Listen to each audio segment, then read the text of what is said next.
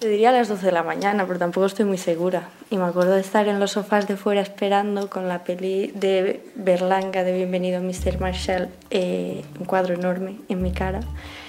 Y entrar, bueno, estaban ahí los dos señores, tal, tal. Alicia estaba esperando en el hall de la ECAM, la Escuela de Cine y del Audiovisual de la Comunidad de Madrid. Estaba a punto de hacer su entrevista de acceso. Yo iba bastante tranquila, porque... O sea, como que el día antes me iba a poner a estudiar así pelis de cine clásico, de cine español, y dije, mira, se me va a ver, o sea, ya no voy a mentir, que salga lo que Dios quiera y ya está. Y salió bien porque la aceptaron. Entró en la especialidad de documental. No es una de las más populares, pero fue la que le llamó la atención al buscar información sobre la escuela. Entonces empecé a leer, a leer y cuando vi lo de cine documental, las tres frases ahí que te resumen la diplomatura, dije... ¿Te acuerdas de alguna palabra clave que decía esa descripción? Como que me dio la impresión como que ni ellos sabían bien bien cómo explicarlo, lo de cine documental. En ese momento Alicia tenía 20 años. Es que no sé bien bien lo que ponía, la verdad no me acuerdo, pero sé que lo leí y dije, tiene que ser esto. Y si no es esto, no es nada. Ahora tiene 23 y cuando hablo con ella está a punto de terminar sus estudios. Sí, tres años y han volado.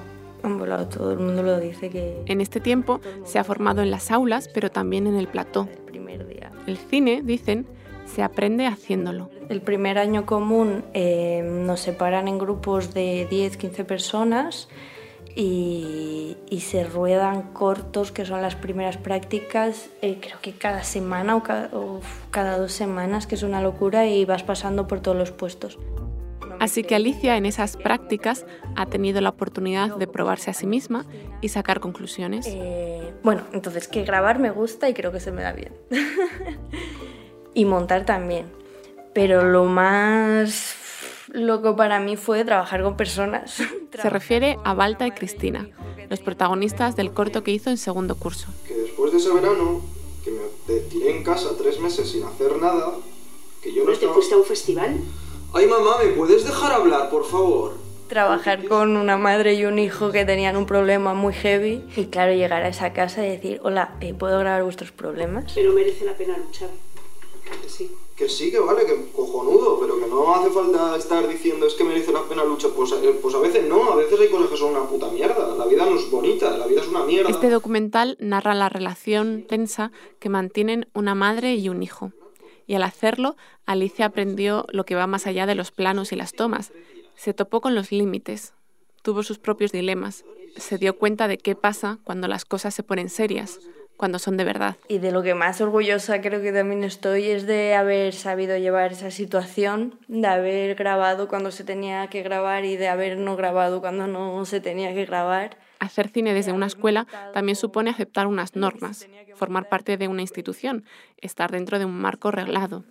Y luego, pues eso, el tema de libertad, pues que estás en documental, en teoría es lo guay, el cine de autor, el cine de quemar contenedores, pero luego quemas contenedores y, y te prohíben hacer el documental. Con todas estas lecciones aprendidas, cuando hablo con ella, Alicia Grat está terminando su última práctica, la de tercero, una película colectiva. Cámara graba. 4-1 primera.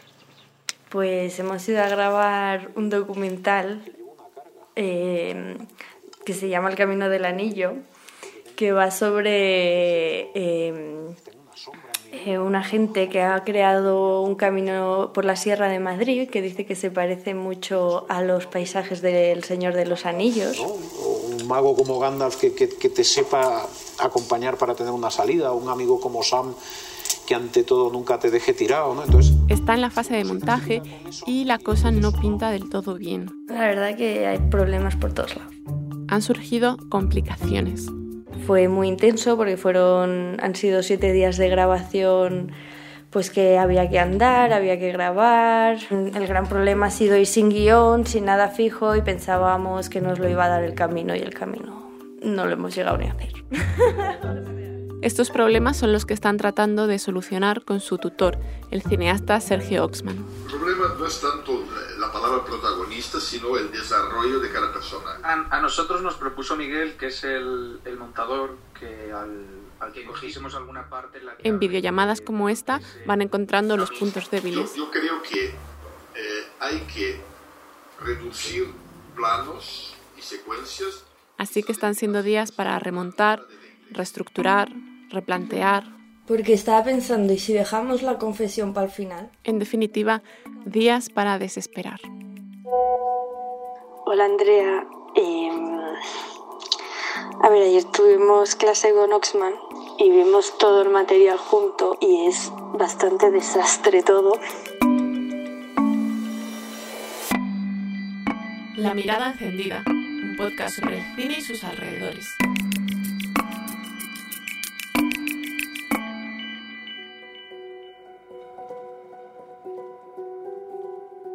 Podríamos decir que en España se puede estudiar cine desde 1947. Es entonces cuando se funda el Instituto de Investigaciones y Experiencias Cinematográficas, al que tiempo más tarde se le llamará Escuela Oficial de Cinematografía. Este sería el antecedente de la ECAM, por ejemplo, donde está estudiando Alicia, y de cualquier otro centro que hoy ofrezca especialidades en torno al cine, la SCAC de Cataluña o la Elías Crejeta Cinescola del País Vasco. Durante el franquismo, la escuela oficial era el lugar de referencia en nuestro país, aunque no para todo el mundo. Los primeros estatutos de la escuela, que salieron en el año 47, había un artículo que decía el elemento femenino solamente será admitido en interpretación, en vestuario y en moblaje. Y no podían optar a dirección ni a ninguna otra especialidad. Sonia García López, profesora de la Universidad Carlos III de Madrid, ha investigado cuál fue realmente la presencia de las mujeres en esta escuela. La escuela. O sea que sí, producción era una de las ramas que podía aceptarse más, pero había otras que eran imposibles. La escuela se clausuró en 1976, tan solo un año después de la muerte de Franco. Por sus aulas pasaron la mayoría de los cineastas españoles de la segunda mitad del siglo XX. Venga, que cojo aire. Luis García Berlanga, Imanol Uribe, Juan Antonio Bardem, Carlos Saura, Basilio Martín Patino, Miguel Picazo. La escuela jugó un papel clave para que pudiera surgir el nuevo cine español, un cine moderno, más joven, que recogía los aires revolucionarios que venían de Francia y la Nouvelle Vague. José Luis García Sánchez, Víctor Erice, Javier Macua, Claudio Guerín y un largo etcétera. Los cursos estaban formados por asignaturas teóricas y también se iban rodando algunas películas, ejercicios, sí las prácticas. En eso el sistema se parece bastante al actual, al que cursa Alicia, pero hay una gran diferencia entre aquella escuela y la de ahora. Quizá lo has notado en esta retaíla de nombres. La participación de las mujeres fue ínfima. Por allí pasaron 1.515 estudiantes, pero solo lograron entrar 180 mujeres, y apenas 40 se titularon. Muchas lo hicieron en los estudios de interpretación. Tres mujeres se graduaron como guionistas, entre ellas Pilar Miró, la directora de películas como Gary Cooper, que estás en los cielos, que se puede ver en Flixolé. Mis planes de futuro no los cambia nada. Hace diez años que tengo los mismos. Dirigir una película. Cuando me dejen. Y solo dos mujeres, dos mujeres, consiguieron el título de directoras, ambas en el año 69, Cecilia Bartolomé y Josefina Molina. A Sonia dos mujeres le parecían muy pocas, un número excesivamente llamativo.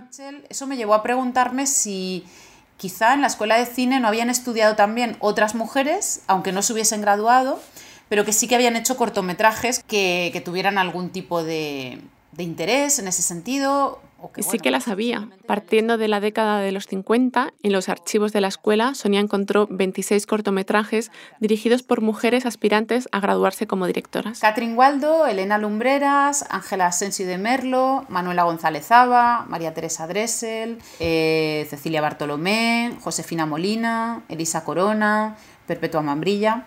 Sonia ya conocía alguno de estos nombres, pero otros tantos eran totalmente anónimos para ella. De hecho, hice la prueba de buscar en IMDB, eh, de buscar en, las, en la enciclopedia del cine español que dirigió José Luis Borao, de buscar en diferentes lugares esos nombres por si luego habían tenido algún tipo de recorrido, aunque no fueran la dirección. Y, todas ellas eran anónimas. De hecho, algunas eh, no hay ni rastro.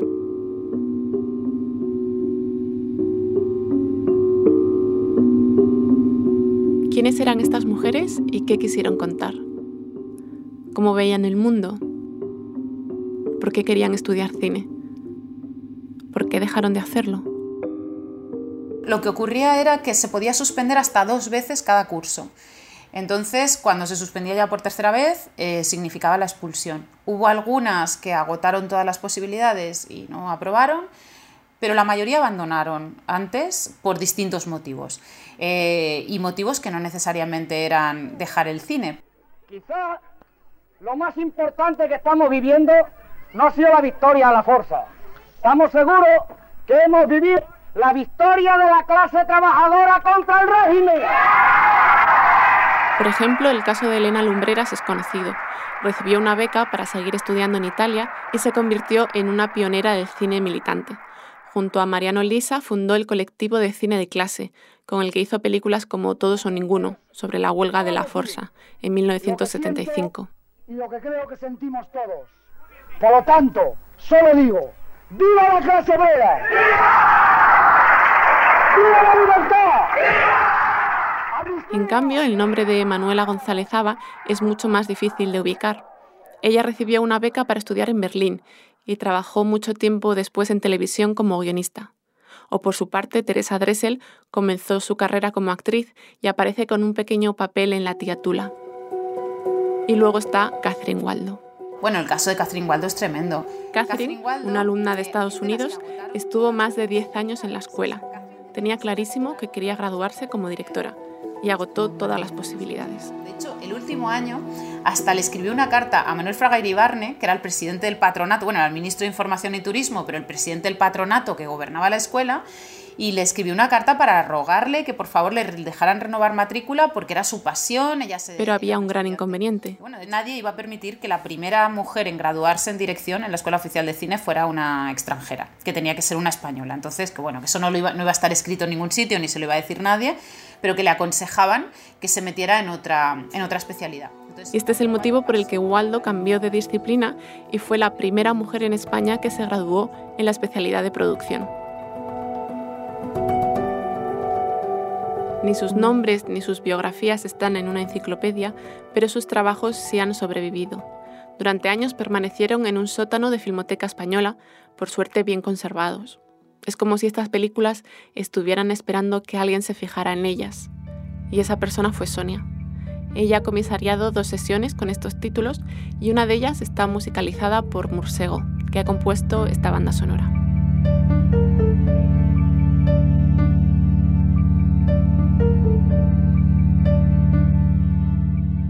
En Bosque, de Manuela González Aba, un guardia forestal sigue entre los árboles a un leñador furtivo.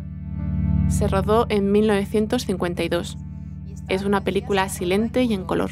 Eh, esto es muy insólito porque prácticamente no había película en color en la escuela y lo que sí sé es que la película se reveló en Londres porque ni siquiera había laboratorios que ese tipo de película lo revelasen aquí en España. En el telegrama de Elena Lumbreras, una mujer en su casa espera a un hombre. Es 1961. Ella fuma y espera, baila y espera, se enfada y espera, llora y espera. Pero al mismo tiempo es una mujer que, que ya el propio planteamiento del personaje es, un desafío radical al modelo de mujer de la época, porque es una mujer que vive sola, que fuma tabaco de liar, que solamente fumaban pues, las clases populares y las prostitutas y así, y que, y que bueno, pues que es independiente, cosa que en esa época también era muy raro. Entonces, en 1964, Josefina Molina hace Cárcel de Mujeres. Bueno, este es un trabajo extraordinario. Yo también me quedé alucinada. La directora se adentra en una prisión femenina, concretamente en la sección donde las presas cuidan de sus hijos pequeños. La idea de la disciplina, el orden, el rezo, nos da cuenta de también de qué era lo que se consideraba positivo ¿no? dentro de una cárcel en el régimen y solamente el acceder a ese espacio ya nos da un documento único, que yo creo que no hay otro tampoco de esa época donde se Y por último está Carmen de Carabanchel. Para mí es una verdadera joya del cine español, eh, sin matices, ¿no? ni de corto de escuela ni de nada, o sea, es una verdadera maravilla. Esta historia, rodada por Cecilia Bartolomé en 1965, empieza cuando suelen acabar la mayoría, después del Fueron Felices. Y Carmen y Juan se casaron muy jóvenes y tuvieron muchos hijos y fueron muy felices. Y con el tiempo hasta se compraron a plazos un pisito por Carabanchel.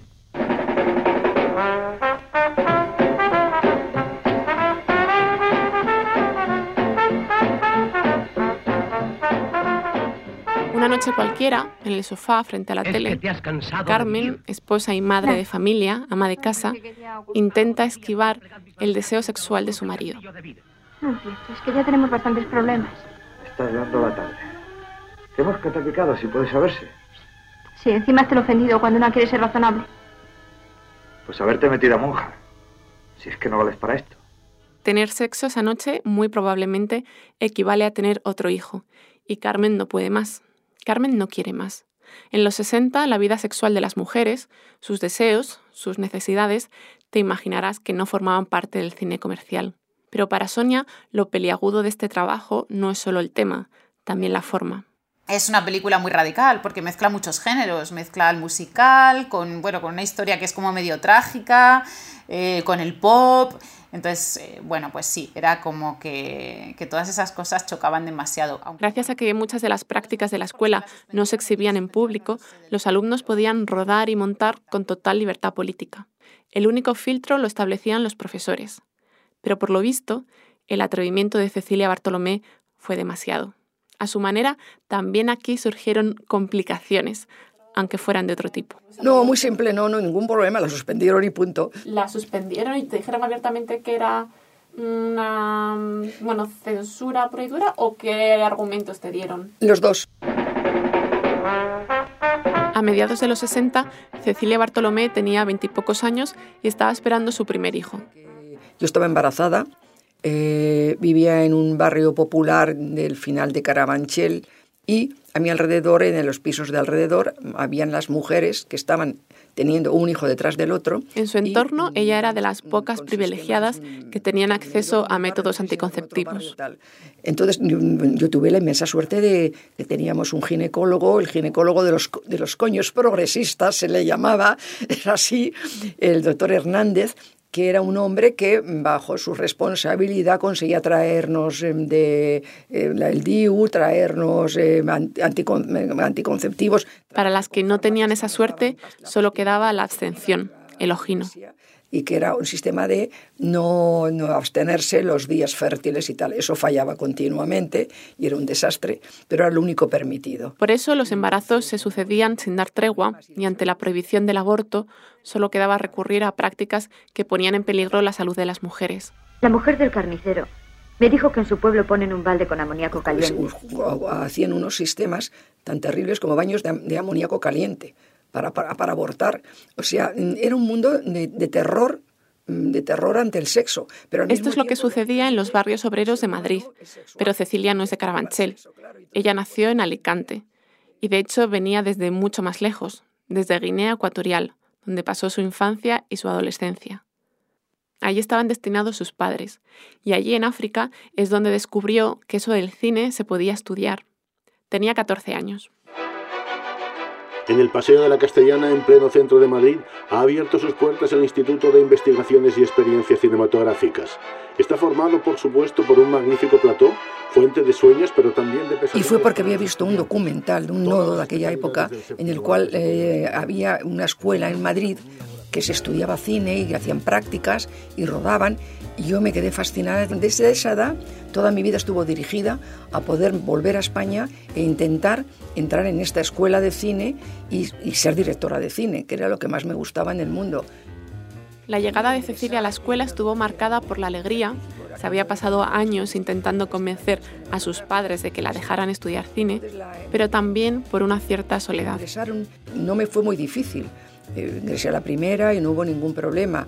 El problema estriba que me encontré de, bruces con un sitio donde en la especialidad nuestra no habían mujeres. Había, eso sí, suspicacia y burlas. Y tengo que decir que todos los compañeros del principio me decían, bueno, ¿tú para qué te quieres meter a hacer cine? No sé cuántos, y se burlaban un poco. Luego al final tengo que reconocer que cuando ya empecé a trabajar, empecé a hacer prácticas y tal, no solamente me apoyaron y fueron unos excelentes colegas, o sea, sino que además tengo que decir que en momentos difíciles que yo tuve por problemas de censura, y en ese contexto sí que conté con el apoyo incondicional de todos mis compañeros, de Manolo Gutiérrez Aragón, de, de Pepe Gea, de Víctor Erice, de Patricio Guzmán. Si entre los alumnos Cecilia encontró a pocas compañeras, entre el profesorado el panorama era igual de desolador. La escuela tuvo solo siete profesoras a lo largo de tres décadas. Una de ellas fue la actriz y directora Ana Mariscal.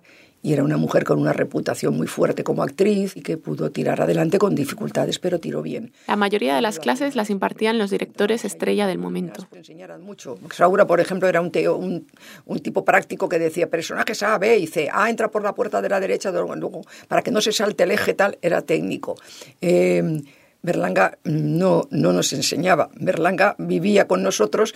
Quiero decir que como profesor fue una persona inolvidable eh, para todos nosotros porque, digamos, yo creo que aprendimos mucho aunque no aprendimos nada en concreto. Borau, era el mejor profesor de, de guion que, que, yo he tenido y que hemos tenido todos. Como por ejemplo. Además de las clases teóricas, los estudiantes realizaban prácticas como la de los 100 metros libres. Nos daban 100 metros en la cámara y poder trabajar con determinados elementos del plato. Teníamos un plato magnífico, por cierto. Y todos los sábados tocaba proyección y la proyección habitualmente se solía usar de películas que estaban prohibidas en España. Es decir, resulta que al llegar a España, si una película era prohibida por la censura, ocurría a menudo con cierto cine europeo, podía pasar por la escuela antes de ser devuelta a su país de origen.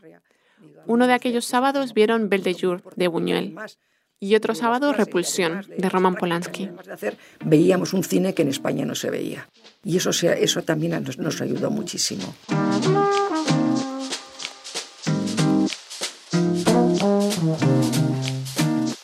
Así van pasando los meses, entre ejercicios teóricos y prácticos, entre euforias y decepciones. Desde luego yo estaba convencidísima de que estaba en el lugar adecuado y que era mi profesión, lo que también me daba cuenta de que luego veías, y sobre todo tiempo después, veías las prácticas y decían, pero qué churro que hice aquí.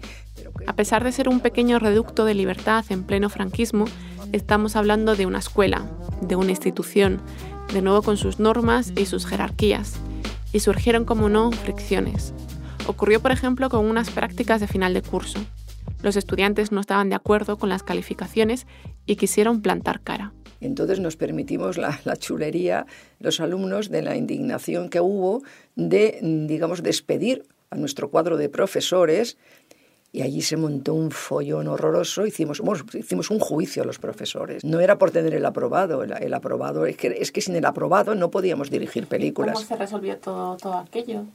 Pues montándose un Cristo muy fuerte, hicimos mal porque mm, creamos tal, tal follón y tal escándalo que, dio pie para que el nuevo director de la escuela dijera que éramos un grupo de, de, rojos peligrosos o que éramos un grupo de indisciplinados o que éramos un grupo de no sé qué y que allí no se podía continuar y se cerró. Podríamos decir que la última etapa de la escuela comenzó en 1969, cuando Juan Julio Baena ocupó el puesto de director. A partir de entonces, todos los trabajos tuvieron que ser aprobados por una junta de censura. Se acabó lo que se daba. El interés de la administración en el cine se terminó diluyendo. Cecilia Bartolomé y sus compañeros de promoción fueron de los últimos en disfrutar la etapa dorada de la escuela. Tras su cierre en el 76, quien quisiera estudiar cine tenía que acudir a la Facultad de Ciencias de la Información.